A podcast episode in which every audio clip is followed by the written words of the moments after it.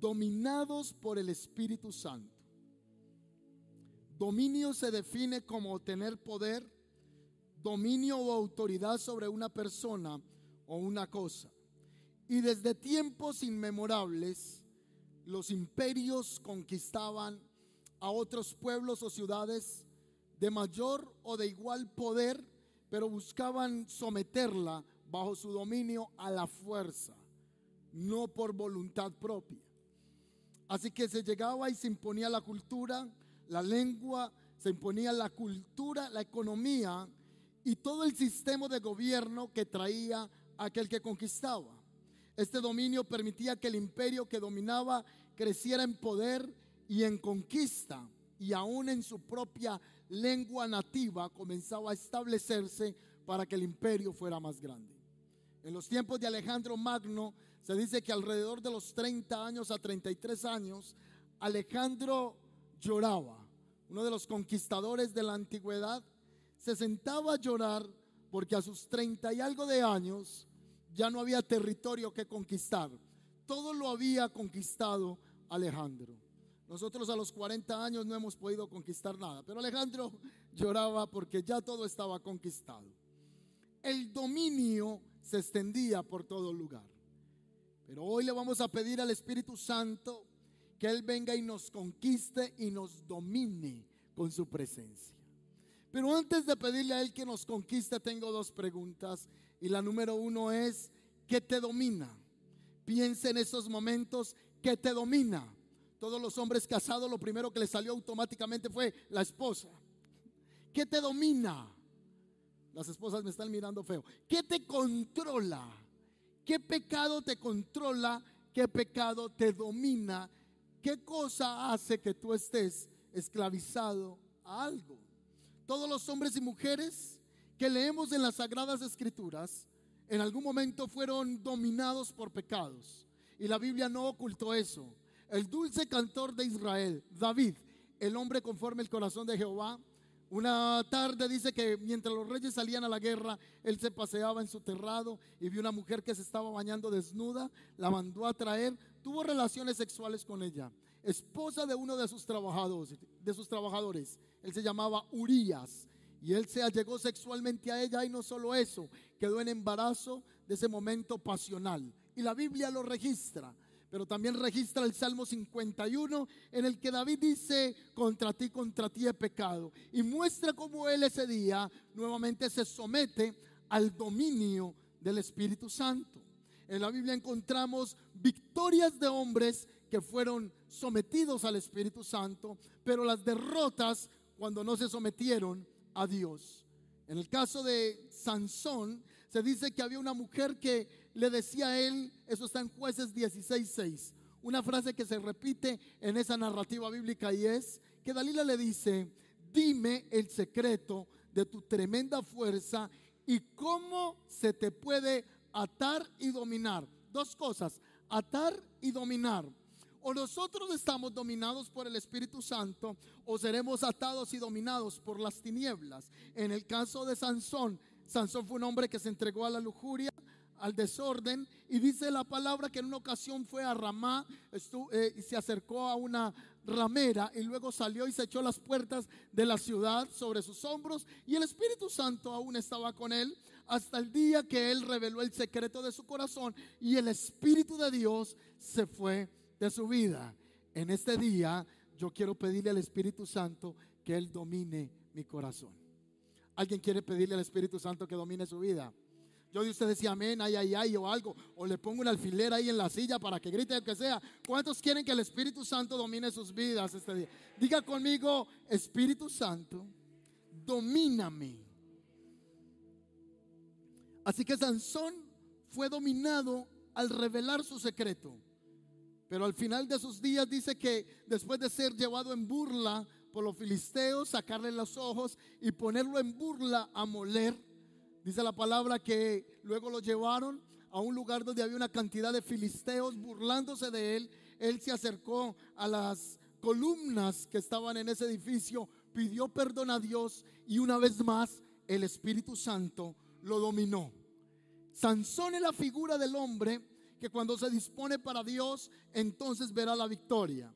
Quizás Sansón no era un hombre acuerpado, no era un hombre que se inyectaba, no era un hombre que tenía que consumir demasiada proteína o ir al gimnasio para ser muy musculoso. Quizá era un hombre delgado porque su fuerza no consistía en el ejercicio ni en el ejercitamiento atlético que pudiese hacer.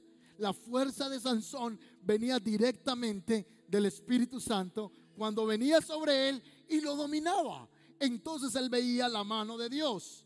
Sansón experimentó esa llenura del Espíritu de Dios. Le decía hace un momento que somos dominados por el Espíritu de Dios o seremos dominados por el pecado. Seremos dominados por la presencia de Dios o seremos dominados por las tinieblas. Y esto me recuerda primera de Juan, el capítulo 5, versículo 19, que reza de la siguiente manera. Sabemos que somos hijos de Dios y que el, el mundo que nos rodea está bajo el dominio de Satanás. El mismo Satanás quiso dominar al Mesías, a Jesús. En Lucas capítulo 4, el versículo 6 dice, y el diablo le dijo, ¿a quién? A Jesús. Le dijo, todo este dominio y su gloria te daré, pues a mí me ha sido entregado y a quien quiera se lo doy. Satanás le estaba ofreciendo participación de gobierno, entre comillas, al creador del universo, al dueño del universo, si lo adoraba. Él fue en ese momento expuesto a que si cedía al ser dominado por Satanás. La Biblia también llama a Satanás como el príncipe de este mundo. O somos dominados por el Espíritu Santo o somos dominados por el poder de Dios. Jesús efectivamente era dominado por el Espíritu de Dios y salió en victoria de esa prueba. En la nueva traducción viviente este mismo pasaje dice, sabemos que somos hijos de Dios y que el mundo que nos rodea está controlado por el maligno. Es que el Espíritu Santo a alguien le dice esta mañana, yo quiero dominar tu vida. El Espíritu Santo a alguien le está diciendo, quiero controlarte. Yo no sé si usted de los que ha hecho una oración diciéndole, Espíritu Santo, yo quiero que tú me domines. Espíritu Santo, yo quiero que todas mis decisiones ahora sean guiadas por ti. Entonces el Espíritu Santo le va a decir, entonces deja ese novio que tienes, que has estado en adulterio, en fornicación con él. Entonces el Espíritu Santo te va a decir, deja de robar ese dinero, devuélvelo. Comenzará a decirte cosas porque tú le estás diciendo al Espíritu Santo que tú quieres ser dominado por Él. ¿Cuántos quieren ser dominados por el Espíritu Santo? Yo quiero ser dominado por el Espíritu Santo. Y esa es la oración esta mañana. Hoy yo vine con un anhelo. Anoche prediqué este mensaje con una intención clara en mi corazón una vez más pedirle gobierno del Espíritu Santo en mi vida. Decir que el Espíritu Santo sea el que gobierne esta iglesia. Que esta iglesia sea conocida como gente que está llena del poder del Espíritu Santo. ¿Cuántos dicen amén? No de religión, no de religión, no de arandelas, no de mandamientos de hombres. Estoy hablando gente que camina bajo la gracia, el amor y el poder del Espíritu Santo para este tiempo. ¿Cuántos dicen amén? Yo quiero ser dominado por el Espíritu Santo. La Biblia dice en Mateo capítulo 28, 20 que Jesús le dijo a los discípulos, yo estaré con ustedes todos los días hasta el fin del mundo. Pero Jesús antes de ascender habló de que el Espíritu Santo vendría, que él iría al Padre, pero que vendría otro, otro de su misma especie, que Jesús sería expresado en la vida del Espíritu Santo que vendría a morar en la vida del cristiano y que ese otro nos recordaría todas las cosas que él ya nos había hablado. Ese otro es llamado el ayudador, ese otro es llamado el consolador, ese otro vendría para ayudarnos a hacer o tener una vida cristiana efectiva. Así que dice la escritura que en Hechos capítulo 2 versículo 1, que el Espíritu Santo vino sobre la iglesia primitiva y vino para quedarse, porque la vida cristiana no se puede vivir sin el Espíritu Santo. No podemos tener una vida cristiana sin la llenura del Espíritu Santo de Dios. No solo podemos ir a la iglesia religiosamente, congregarnos. No, señores, necesitamos desarrollar una relación directa, constante y metida en nuestros huesos con el Espíritu Santo. ¿Cuántos quieren eso? Esta mañana, eso es lo que yo le pido al Espíritu Santo, que Él nos domine. Hay un hombre en la escritura que experimentó muchos, pero quiero enfocarme en uno nomás esta mañana. Un hombre que experimentó el ser dominado por el Espíritu de Dios. Y él se llama Jeremías. Atención a esto. Todos los que tienen sueño digan amén. Gloria a Dios por ese hermano. Jeremías es un profeta que Dios llamó. Jeremías capítulo 1, versículo 6 dice que Dios le dijo, no diga que eres un niño, porque todo lo que te diga que vas a decir, lo vas a decir. Y donde te envíe, tú vas a ir. ¿Por qué aquí que he puesto mi palabra en tu boca y tienes poder para arrancar, para derribar? Y comienza esa palabra profética, pero él dice, yo no quiero ir porque yo soy un niño. Pero el Espíritu Santo comenzó a seducir la vida de Jeremías y le da una tremenda palabra en el versículo 6 y le dice, no temas, yo estoy contigo. He puesto mis palabras en tu boca. Mira que yo soy el que te estoy llamando. Jeremías no quería ir, pero cuando uno tiene una palabra de esas, uno se va muy contento a servirle a Dios. Si Dios te dice, he puesto mis palabras en tu boca, no temas, yo voy a estar contigo. ¿Quién no quiere servirle al Señor? Pero la realidad de Jeremías no es un ministerio muy cómodo. No es un ministerio que alguien quisiera desear. Porque la palabra profética de Jeremías no es aceptada. De hecho, Jeremías es llamado el profeta chillón o el profeta llorón. Porque el tipo se la pasa llorando. Pero yo también haría lo mismo. Porque ¿sabe cuánta gente se convirtió en el ministerio de Jeremías? Nadie. Nadie escuchaba a Jeremías. Y hay un pasaje bíblico que relata lo siguiente. Dice así. En cuanto al mensaje, le está diciendo el pueblo de Israel a Jeremías. Entonces él acepta el llamado y se va a profetizar. Y el pueblo le dice, en cuanto al mensaje que tú nos has venido a dar, no lo escucharemos. No vamos a escuchar ese mensaje. No vamos a escucharte, sino que ciertamente cumpliremos toda palabra que ha salido de nuestra boca y quemaremos sacrificios a la reina del cielo. si alguien quiere saber qué es la reina del cielo, aquí hay un curso completo en, en, nivel de doctrina y ahí le van a enseñar quién es la reina del cielo. Ellos dicen, nuestros príncipes, nuestros reyes, nuestros maridos y nuestros hijos hacemos parte de ese culto ceremonial. Y el día que dejamos de ofrecer holocausto a la reina del cielo, hasta ese día nos vino bendición económica y tuvimos alimento. Por eso no queremos servir al Dios que tú sirves. Y Jeremías estaba, pero no, hagan eso. Y entonces decía, no los hables, que no queremos escuchar esa predicación. No queremos escucharte.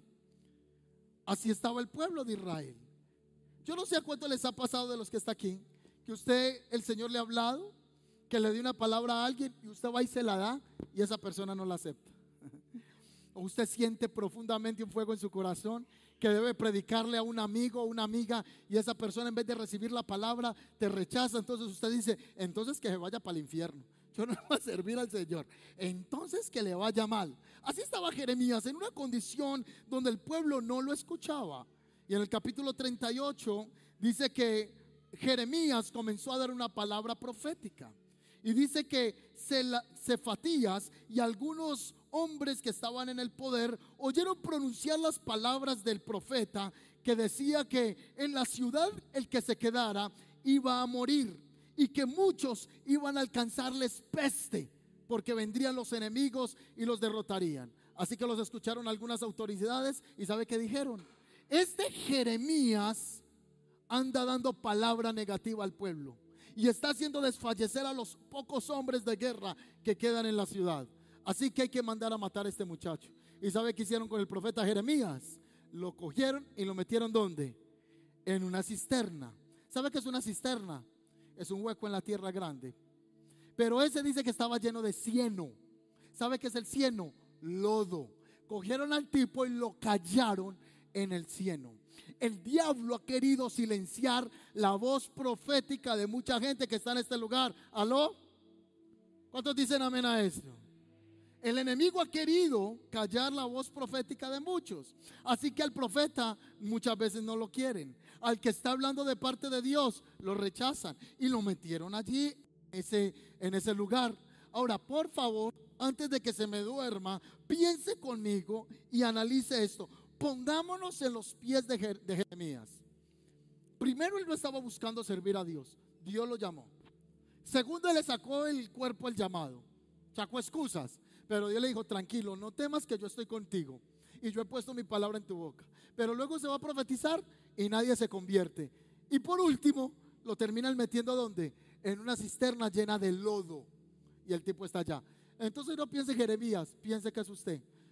Piense que es usted, está metido en una cisterna llena de lodo en todo alrededor y no tiene comida porque el contexto del pasaje bíblico dice que el pueblo de Israel andaba en hambre, que había hambre en la ciudad, él no tenía agua para beber ni pan para comer, está lleno de necesidad, tiene hambre, está llorando, está afligido, rechazado, solo metido en un hueco lleno de pantanos. Ay, Señor, ¿por qué me mandas a este ministerio?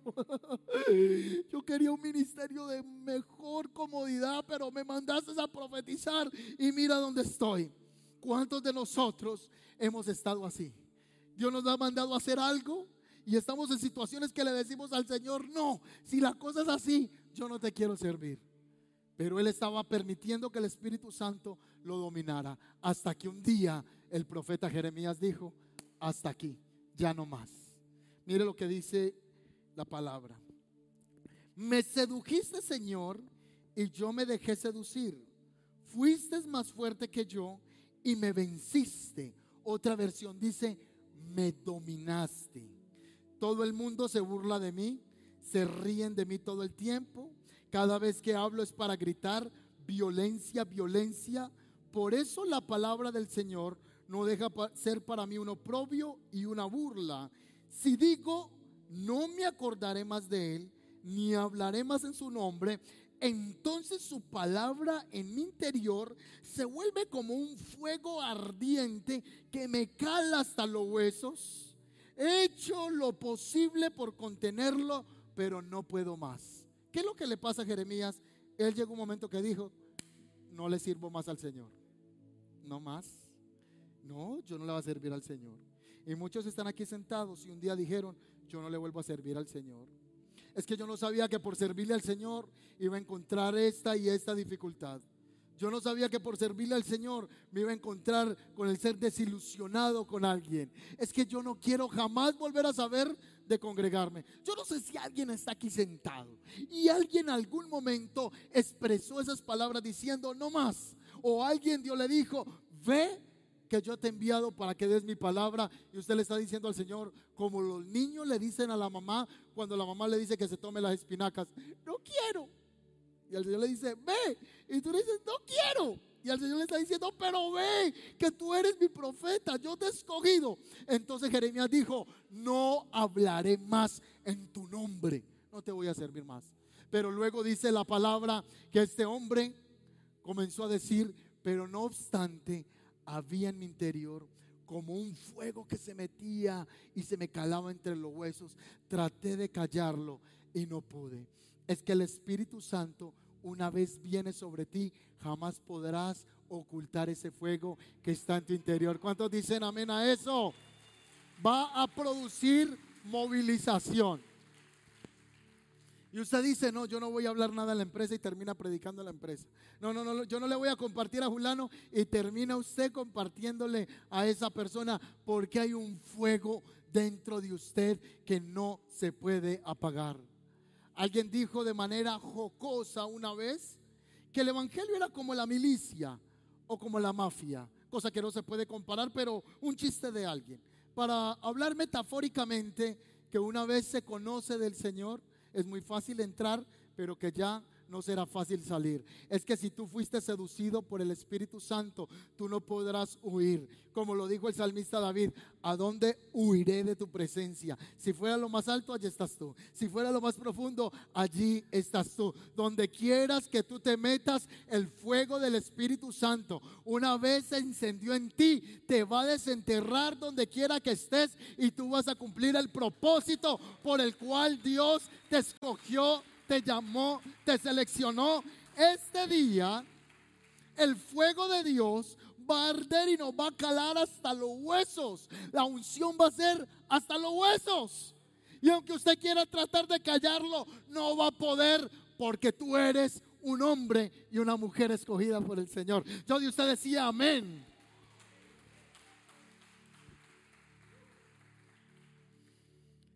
Dice que él no pudo contenerlo. Hoy la invitación es que el Espíritu Santo domine nuestras vidas por completos.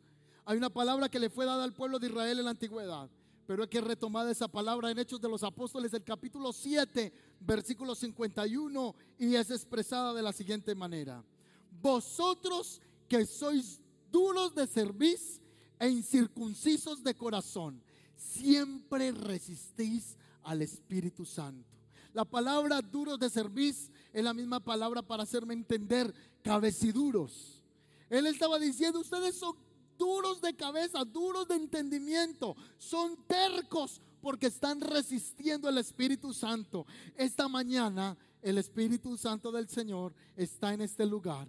Y hoy se va a acabar toda resistencia al Espíritu de Dios. Quizá el Señor ha venido para tocar tu vida, para transformarte. Y tú y yo hemos estado resistiendo al Espíritu Santo. Pero hoy le podemos decir al Señor, yo no voy a resistir más la presencia del Espíritu Santo. No voy a resistir más su voz. El Señor te ha hablado por medio de un niño, de un adulto, de un joven, de un anciano. Ha usado miles de formas y muchos hemos estado como Balaam cuando iba hacia Balac en su burra. El ángel se le presentaba el camino, pero Balaam no podía discernir lo que el Espíritu le quería hablar. Pero esta mañana hay una iglesia que tiene entendimiento que el Espíritu de Dios le está hablando diciéndole, no resistas más mi presencia en tu corazón, porque yo vengo para llenarte de poder en este día. Hoy muchos vamos a experimentar llenura del Espíritu Santo. ¿Cuántos dicen amén? Los que están en internet coloquen fuego ahora. Se prendió el chat ahí. Fuego del Espíritu Santo. Ahora Santiago dice Sométase pues a Dios. En otras palabras, dejen que Dios los domine. Sométase pues a Dios y resistan al diablo. El Espíritu Santo no se resiste. Al que se resiste es a Satanás. Dicho de otra manera es, déjense dominar por Dios y no se dejen dominar de Satanás. Y si ustedes no se dejan dominar, lo resisten firmes en la fe, ¿sabe qué va a hacer el diablo? El diablo va huir de nosotros porque estamos dominados por el Espíritu Santo de Dios. Amén. En Hechos capítulo 19, que es donde quiero centrar la atención, para hablar de dominio del Espíritu Santo y lo que va a venir sobre nosotros. Es que en Hechos capítulo 19 dice que Pablo estaba en Éfeso. Y llegó un grupito mientras Apolo, su compañero, estaba visitando otros lugares y visitó unos hermanos que ya habían creído en la fe, habían creído en el camino, en Cristo. Así que eh, Pablo les dijo, eh, dice la Biblia que eran doce, doce hermanos, y les dijo, yo sé que ustedes ya creyeron y que fueron bautizados en el bautismo del arrepentimiento, en el bautismo de Juan, pero ¿ustedes ya recibieron el Espíritu Santo? ¿Cuál fue la pregunta de él? ¿Ustedes ya recibieron el Espíritu Santo? ¿Y sabe qué dijeron ellos? ¿Y qué es eso? ¿Qué es el Espíritu Santo? Y le digo, no han recibido el Espíritu Santo. No, ni siquiera hemos oído hablar del Espíritu Santo. Alguien esta mañana, Dios le está diciendo, tú vas a la iglesia, tú sirves, tú ministras, tú estás en un área de servicio, pero la pregunta hoy es, no qué haces en la iglesia, la pregunta es, ¿ya recibiste el Espíritu Santo? ¿Sabe que la iglesia primitiva buscaba que quienes recibían a Cristo buscaban que ellos fueran llenos del Espíritu Santo. Así que San Pablo dijo, entonces si no han recibido el Espíritu Santo, este día lo van a recibir. Y hoy domingo 13 de diciembre, el Espíritu Santo va a marcar el corazón de muchos porque hoy vamos a recibir llenura del Espíritu Santo. ¿Cuántos dicen amén? Otros van a ser encendidos nuevamente en fuego del Espíritu. Yo no sé si ustedes ya hizo un asado en diciembre o pronto va a ser. Cuando uno va a prender el fogón para hacer la carne, mete los carbones y después de cinco horas de intentar prenderlo, hay un carbón prendido. Y usted comienza a soplar ese carbón y ese carbón comienza a encender los otros. Y comienzan a ponerse rojitos, rojitos, rojitos hasta que sale llama. Hoy el Espíritu Santo va a comenzar a soplar sobre muchos carbones esta mañana hasta que se prenda un fuego del Espíritu Santo. ¿Cuántos anhelan eso? Así va a pasar. Va a pasar. Y mientras predico esta palabra, muchos están comenzando a sentir ardor del Espíritu por dentro. Ya están sintiendo que el Señor está soplando sobre ustedes. Mientras predico esta palabra, muchos están identificando y dicen, yo he sido ese Jeremías que decía, no quiero no te voy a servir. Pero el Señor dice, aunque tú digas que no quieres, hay un fuego que te consume y que no te dejará parar para que cumplas lo que yo he establecido para ti en esta tierra. Diga conmigo, dominado por el Espíritu Santo. Así que sabe que esos hermanos ese día Pablo les impuso la mano y vinieron dos señales. ¿Saben cuáles dos señales? La primera, hablaron en otras lenguas. ¿Hablaron en qué? Muchos dicen que hablar en lenguas es una iglesia anticuada o religiosa. No, esa iglesia es toda religiosa, hablan en lenguas. Ay, Dios mío. No, e, e, esa gente rara habla en otro idioma. La Biblia dice que el cristiano tiene un lenguaje espiritual. Así como cuando usted viaja a Estados Unidos y no dice bienvenido, sino que dice welcome, porque está en otro país. Ya usted no dice hola, sino que dice hello. ya no dice buenos días, sino que dice good morning. Porque usted dice buenos días, quizá no lo van a entender. Si usted está en Israel, el saludo es shalom, shalom, shalom. Si usted se va para, para Brasil y va a decir Dios, no se dice Dios, se dice Deus. Ese es el idioma portugués. Así como existen esos idiomas, también si usted se va para China, entonces usted ya no dice salchichón, dice chanchinchón, ¿verdad? Ah, no. no sé cómo se dice. Cada lugar tiene su idioma. El cielo tiene su propio idioma. Así que el cristiano tiene un lenguaje espiritual que él es entregado por quién? Por el Espíritu Santo. Y si otro no le entiende, ese no es problema suyo, porque usted está hablando directamente con Dios. Si aquí me llega un americano esta mañana y comienza a hablar en inglés, no le voy a hablar en inglés para no confundirlos, pero si, si empieza a hablar en inglés y yo no le entiendo, ese no es mi problema. Él está hablando en su lengua. Así que el Espíritu Santo vino sobre ellos y comenzaron a hablar en otras lenguas. Pablo dice que el que habla en lenguas habla directamente con Dios. También dice que el que habla en otras lenguas o en el lenguaje espiritual habla misterios y que habla de espíritu a espíritu con Dios. Así que la iglesia debe buscar hablar en lenguas espirituales. Así como en el satanismo existe la lengua satánica y existen maldiciones satánicas, también en lo espiritual hay un lenguaje que ha sido entregado por el Espíritu Santo. Y si usted me dice, explíqueme más, yo quiero entenderlo, no se puede entender, no se puede razonar. El Espíritu Santo viene y cuando viene lo que usted tiene que hacer y lo que yo tengo que hacer es recibirlo y no razonarlo y dejar que el lenguaje de Dios nos invada. Los hermanos en Éfeso recibieron la primera señal, bautismo del Espíritu Santo, hablaron en otras lenguas. Y la segunda, ahí está. ¿Cuál es la segunda? Comenzaron a profetizar.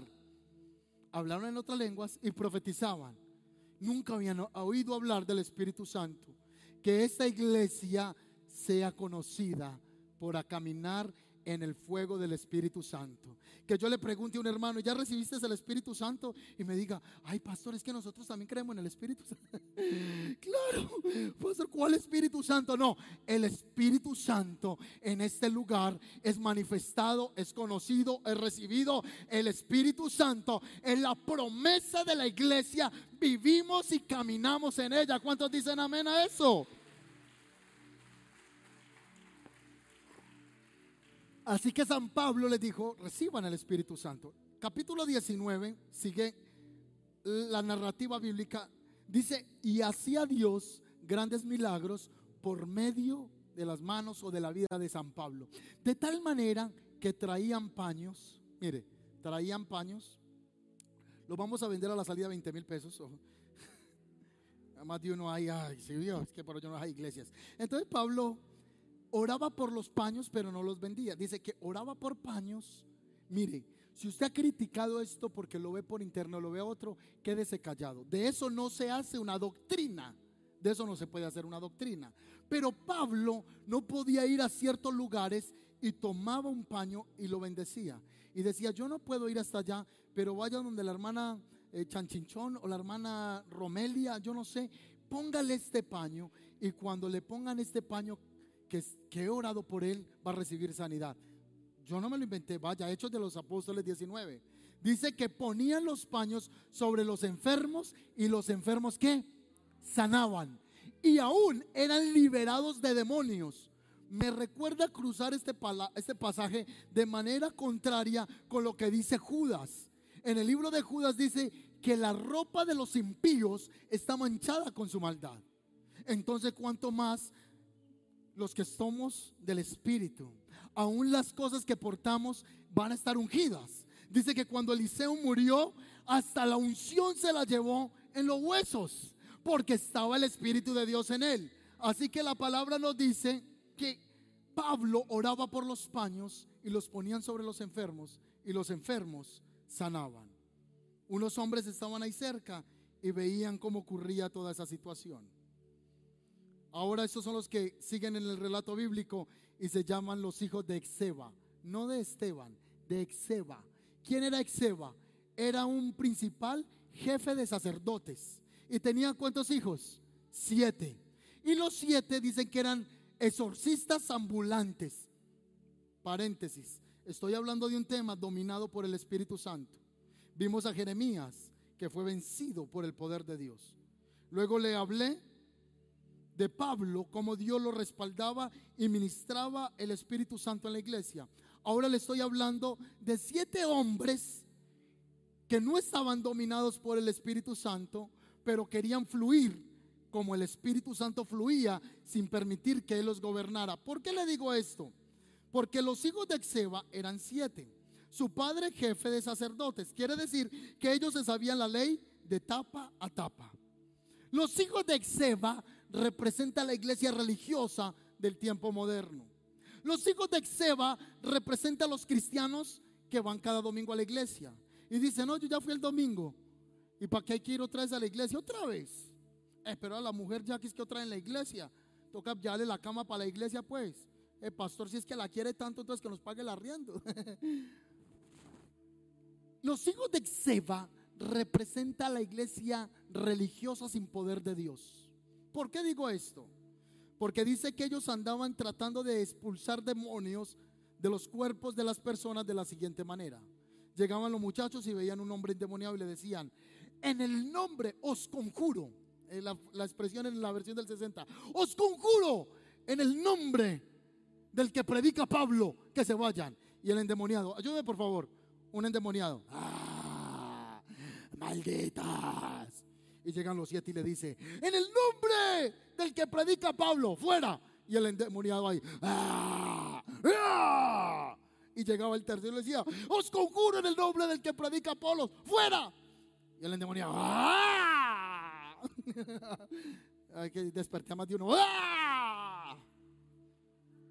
Una hermana se quedó dormida en la iglesia y salieron todos los hermanos. Y se quedó dormida en la iglesia. Y cuando se despertó, dijo, ay, el rapto. Y me he quedado. No se vaya a dormir. Así que estaba el endemoniado ahí. ¡Ah! Y esos muchachos en el nombre del que predica Pablo, fuera. Por allá había en un pueblo un hermano que estaba reprendiendo a un muchacho que estaba poseído por un demonio. Y tres horas después se levantó y dijo, uy, hermana, me hace un favor, me trae una Coca-Cola que estoy pero seco, no he podido sacar este demonio. Y el que estaba endemoniado se levantó y dijo, y a mí me trae una malta porque esto va para largo. Necesitamos una iglesia llena de la autoridad de Dios. ¿Cuántos dicen amén?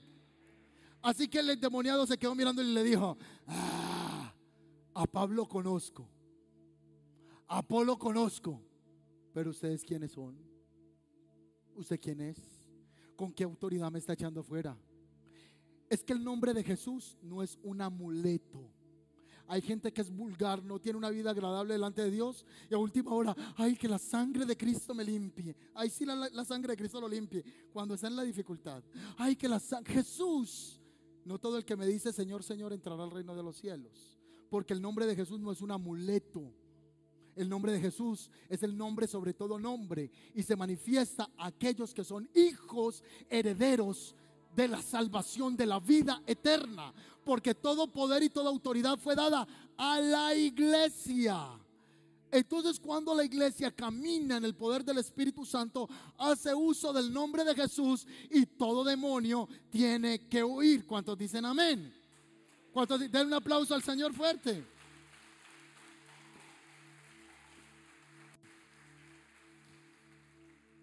Así que los hijos de Exeba representan a la iglesia sin poder representa a la iglesia sin autoridad. Y esos hombres fueron confrontados y, dominados, no por el Espíritu Santo, sino por los demonios. Había una finca, estaban, eso me lo contó alguien muy cercano, se le manifestó un espíritu inmundo a una persona y fue y tomó un cuchillo. ¿Usted se imagina uno en una finca? Que alguien se le rebote un demonio y fuera de eso coja un cuchillo. Si usted tiene un revólver, le mete tres tiros. No, no soy capaz de sacarlo, entonces lo mato al desgraciado. Pero todos trataron de cogerlo, lo dominaron y lo llevaron al piso. Y un muchacho se le fue y le dijo, en el nombre de Jesús fuera. Eso me lo dijo directamente el que le pasó eso. Y el que estaba poseído se levantó y le dijo, tú no me puedes echar fuera porque tú estás en pecado. Y le mencionó el pecado en el que estaba. ¿Qué le tocó hacer? Correr. Pero los hijos de Exeba, el que estaba endemoniado, dice la Biblia, que se lanzó hacia ellos, los desnudó, les rompió los trajes y los hirió. Los dejó en vergüenza. Pero en la Biblia dice, y los dominó. Y los dominó. O eres dominado por el Espíritu Santo, o tú y yo somos dominados por demonios. Este día yo quiero ser dominado por el Espíritu Santo. Ese día ellos salieron en vergüenza. Estos jóvenes, como le decía, representan la iglesia religiosa, llena de ornamentos pero sin la vida y la evidencia del poder del Espíritu Santo en sus vidas. En Primera de Corintios del capítulo 2 versículo 4, Pablo dice lo siguiente: El verdadero evangelio es como Pablo lo menciona acá. Y ni mi mensaje ni mi predicación fueron con palabras persuasivas de humana sabiduría, sino con poder y demostración del Espíritu Santo. Necesitamos un evangelio con el poder y la demostración del Espíritu Santo. No todo el que sana a un enfermo es salvo, pero no todo salvo está haciendo la obra de Dios con el poder del Espíritu Santo porque ha estado en excusas para servirle al Señor. Necesitamos manifestar el Espíritu Santo. ¿Sabe por qué necesitamos el Espíritu Santo? ¿Sabe por qué lo necesitamos? Porque en Medellín la iglesia necesita, o Medellín necesita una iglesia ungida. Yo sabía que todos los diciembres nosotros celebramos el nacimiento de Jesús. Pero no sé qué tiene que ver esta foto que vamos a ver a continuación con los alumbrados navideños. No sé qué tiene que ver esa imagen en Parques del Río, la imagen de Satanás y llamas. ¿Qué tiene que ver esto con Navidad? ¿Qué tiene eso que ver con el nacimiento de Jesús? ¿Sabe que eso está dándole poder a las tinieblas? ¿Y qué estamos haciendo la iglesia? Necesitamos una iglesia llena del Espíritu Santo. No sé quién no nos vaya a querer por esto, pero nosotros creemos en el Evangelio de Cristo. Expresa en sus redes sociales lo siguiente. Decir que el carnaval de Río Sucio es demoníaco sería como decir que nuestros desfiles de luces, mitos y leyendas que se realiza cada 7 de diciembre también lo es. Pues yo le quiero decir, el uno y el otro es satánico. ¿Sabe que las fiestas de Río Sucio son fiestas directamente de adoración pagana al diablo? No tiene nada que ver con lo cultural. En Río Sucio la gente se viste de demonio. Llegan los brujos y los hechiceros, los santeros y los agoreros a rendirle culto al diablo. Hacen una estatua, una imagen de siete metros de altura y dicen que le van a permitir a Satanás gobernar siete días en la semana pero que el último día le van a quitar el dominio porque van y queman la estatua en un parque público diciéndole que hasta ese día gobernó. No, lo que están haciendo es una renovación anual del gobierno de las tinieblas en ese lugar. la fiesta de mitos y leyendas no solo son mitos, no solo son cuentos de hadas, son prácticas espiritistas prohibidas en la Biblia, en Deuteronomio 18, 10 al 12, que dice, no haya entre ti quien practique brujería ni agorería. Eso es hechicería, eso es brujería. Y no sé qué tiene eso que ver con los alumbrados este año. He tenido el honor de conocer el carnaval de Río Sucio, municipio paisa en el departamento de Caldas. Es una de las fiestas más pintorescas de Colombia. Atrae a miles de visitantes nacionales, internacionales y pa, pa, pa, pa, pa. ¿Por qué? Medellín necesita una iglesia bajo el fuego del Espíritu Santo. No sé si ustedes están viendo esta invitación que está rondando por muchos WhatsApp. Mujeres espirituales poderosas invitadas todas. Buscamos autoridades mujeres, brujas, pensadoras, seres diversos que quieran apoyarnos en el círculo de armonización de la apostasía femenina. Medellín 11 de diciembre. Hace tres meses atrás o más, no sé si tres, cuatro meses, ustedes vieron una controversia que hubo en Medellín con una invitación que decía eh, abortistas, putas, brujas, eh, donde estaban haciendo una convocatoria para la diversidad y para darle fuerza a esos movimientos. La iglesia en Medellín se opuso a eso y estuve viendo un programa en televisión donde decían que Medellín, siendo una de las ciudades de mayor innovación, se estaba quedando como anticuada por culpa de cristianos y de ideas tontas de la Biblia que no evolucionaban hacia el nuevo movimiento. Es que ya la hechicería le llaman modernismo. A la hechicería le llaman ya estar en la actualidad, en el mundo moderno. Por eso dice la palabra que en el último tiempo a lo malo llamarían bueno y a lo bueno llamarían malo. ¿Por qué necesitamos el dominio del Espíritu Santo? Porque si el Espíritu Santo no domina mi casa, no domina la iglesia y no domina nuestra ciudad, entonces el que va a dominar es Satanás. Y yo no se lo voy a permitir. Ni usted se lo va a permitir. Porque donde usted y yo estemos, vamos a establecer el gobierno y el reino de Cristo. Y todo lo que nuestra planta pise y vaya a tocar es porque en ese lugar llega el reino de Dios. Donde llego yo, llega Cristo. Diga conmigo, donde llega yo, llega Cristo. Donde llego yo, llega la presencia de Dios. ¿Cuánto creen eso? ¿Por qué llega la presencia de Dios? Porque Él vive en mí, Él mora en mí y yo soy uno con Él. Y donde yo estoy, está la presencia de Dios.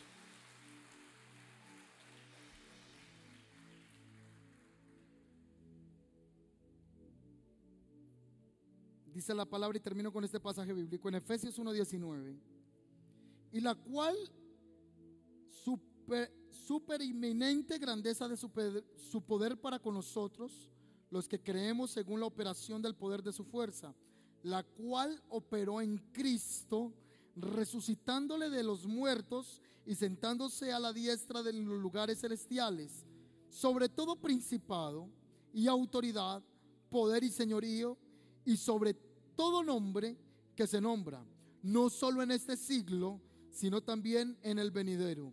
Y sometió algunas cosas, ay, perdón, y sometió todas las cosas bajo sus pies y lo dio por cabeza sobre todas las cosas a la iglesia, la cual es su cuerpo, la plenitud de aquel que todo lo llena en todo.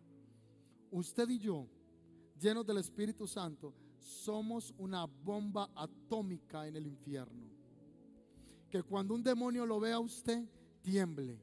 No que cuando usted vea al demonio usted tiemble. Sino que cuando el diablo lo vea a usted y los demonios, los brujos y los hechiceros digan, ahí va un hombre de Dios. Ahí va una mujer de Dios. En el infierno está la foto suya. No porque usted va para allá, sino porque dice peligro. Este hombre es peligroso. Donde lo vean, corra. Eh, la foto suya la bajaba el diablo del Facebook del Instagram suyo. Y diga esa foto, atención, cuidado con esta mujer. Es peligrosísima. Es un peligro en el reino de las tinieblas. Porque ella, porque él es un hombre dominado por el Espíritu Santo. ¿Cuántos quieren ser dominados del Espíritu de Dios? Póngase sobre sus pies, denle un aplauso al Señor.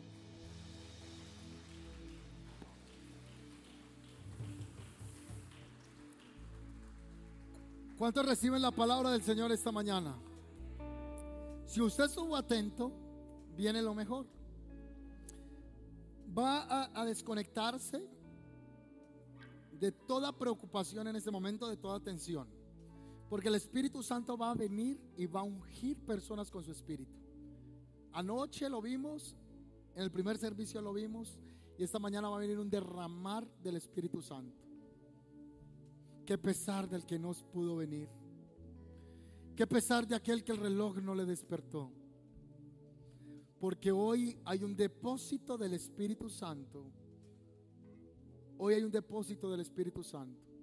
Yo le voy a pedir solo a una parte y luego se van a ir cuando les diga que se sienten, se van a devolver a los puestos para que los otros pasen por el tema de, del distanciamiento y, y cumplir con el protocolo voy a pedir que una parte pase aquí al frente de aquellos que quieran ser llenos del Espíritu Santo. Y luego yo les voy a decir cuándo se devuelven después de orar por ustedes y vamos a permitir que otros vengan. Yo no puedo dejar que este día pase sin que la iglesia reciba del Espíritu de Dios. Vamos.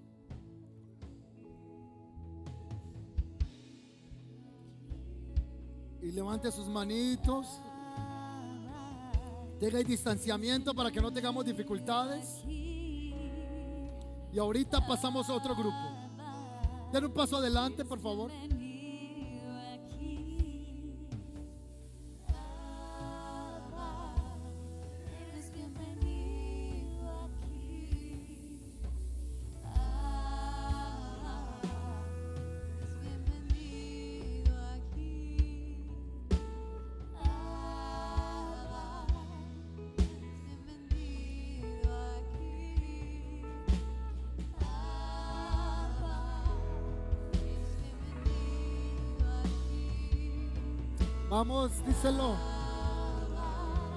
Vamos. Estuvo bueno el intento. Ahora dígalo fuerte. Eres bienvenido aquí. Si usted habla en lenguas, comience a hablar en lenguas. No se preocupe si, si el que está al lado entiende o no entiende. Eso no es problema de suyo. Y si el que está al lado suyo dice que usted está loco, no se preocupe por eso. Deje que el Espíritu Santo fluya en usted esta mañana. Dele libertad. Dele libertad al Espíritu Santo. Va a venir con poder más. Eres bienvenido. Eres bienvenido. Eres bienvenido. Vamos. Vamos. Eres bienvenido.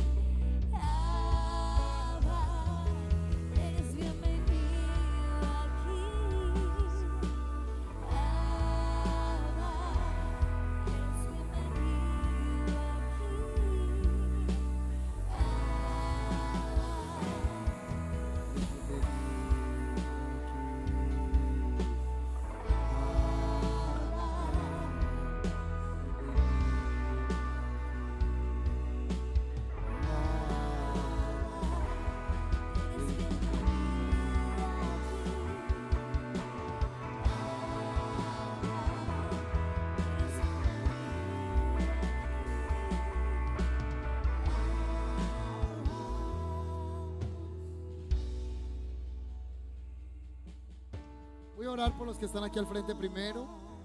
ahorita va a estar imponiendo manos sobre algunas personas. Levante sus manos y vamos a pedirle a Mateo que nos cree una atmósfera que nos permita, eh, que, que permitamos que el Espíritu Santo fluya. Que Él fluya en este lugar. Que el ambiente esté dispuesto para que Él se mueva. El, el, ambiente esté dispuesto para que Él se mueva. Él haga como Él quiere hacer. Primero te recuerdo lo que Dios le dijo a Jeremías. Ve. Yo traté de callarlo, dijo Jeremías, pero no obstante había un fuego dentro de mí. Esta mañana el Señor va a restaurar ministerios secos el Señor va a, restaurar gente que, que trata de callar el fuego de Dios en sus vidas. Pero por más que tú trates de apagarlo, de apagarlo, de apagarlo y de apagarlo, no vas a poder porque hay un fuego dentro de ti. Es el fuego del Espíritu Santo. Yo pido que este lugar se llene de ángeles, Señor. En el libro de Hebreos dice que los ángeles son servidores, son ministros que están dispuestos a nuestro favor. Yo pido, Señor, que envíes ángeles ministradores esta mañana a este lugar. Y que este lugar se convierta en un lugar de la gloria de Dios. Que haya una atmósfera sobrenatural. Comiencen a ver ángeles con arpas en este lugar. Ángeles adoradores.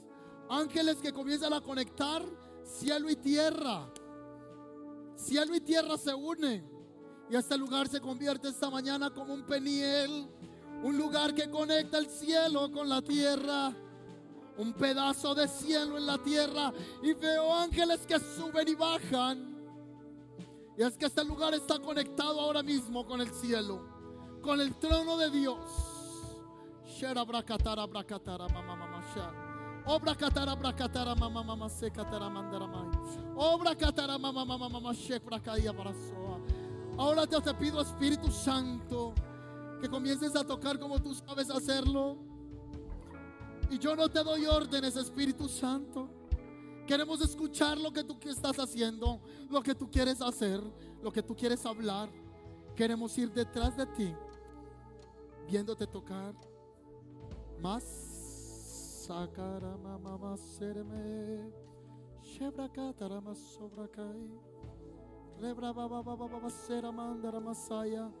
Va, va, va a haber gente sana. Va a haber gente sana esta mañana. Gente que vino con dolencias, con enfermedades. El Señor va a sanar esta mañana de dolencias.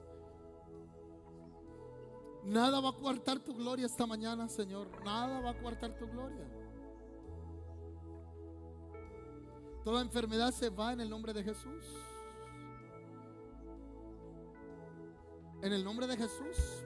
Problemas de gastritis crónico. Problemas en los riñones. En el nombre de Jesús. Arritmias cardíacas. Cual sea la enfermedad, se va en el nombre de Jesús. Hernias discales. Hernias inguinales en el nombre de Jesús.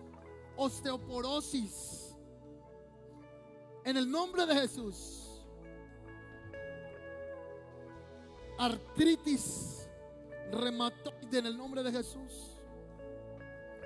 Reflujos en el nombre de Jesús. Sangrados en mujeres se secan en el nombre de Jesús que tienen que ver con anormalidad en el ciclo menstrual.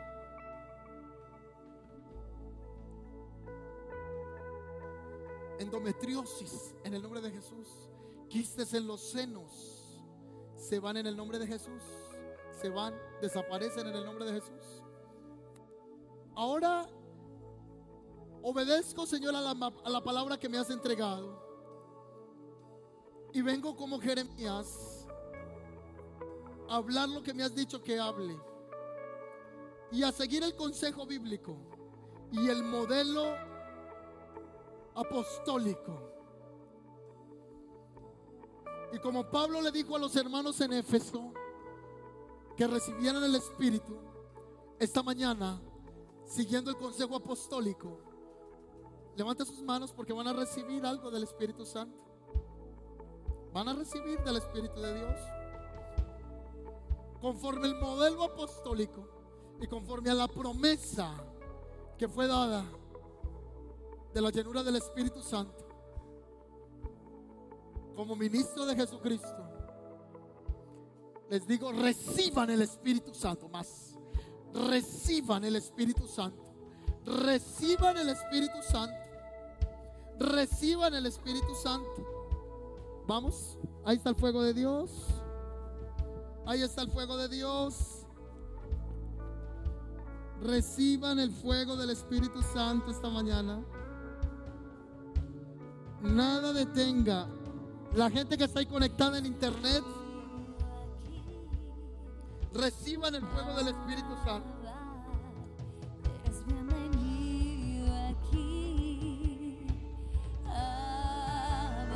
En el nombre de Jesús, Espíritu Santo,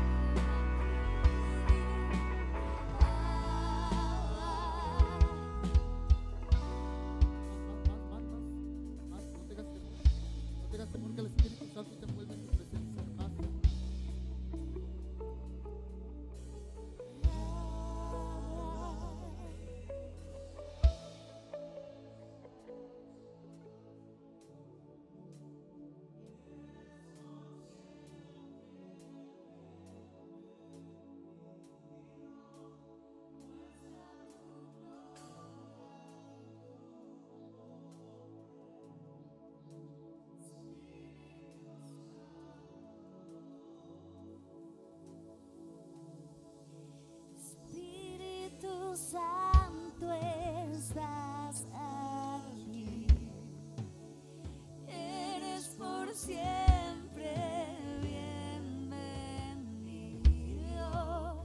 Muestra tu gloria y tu poder. Espíritu Santo.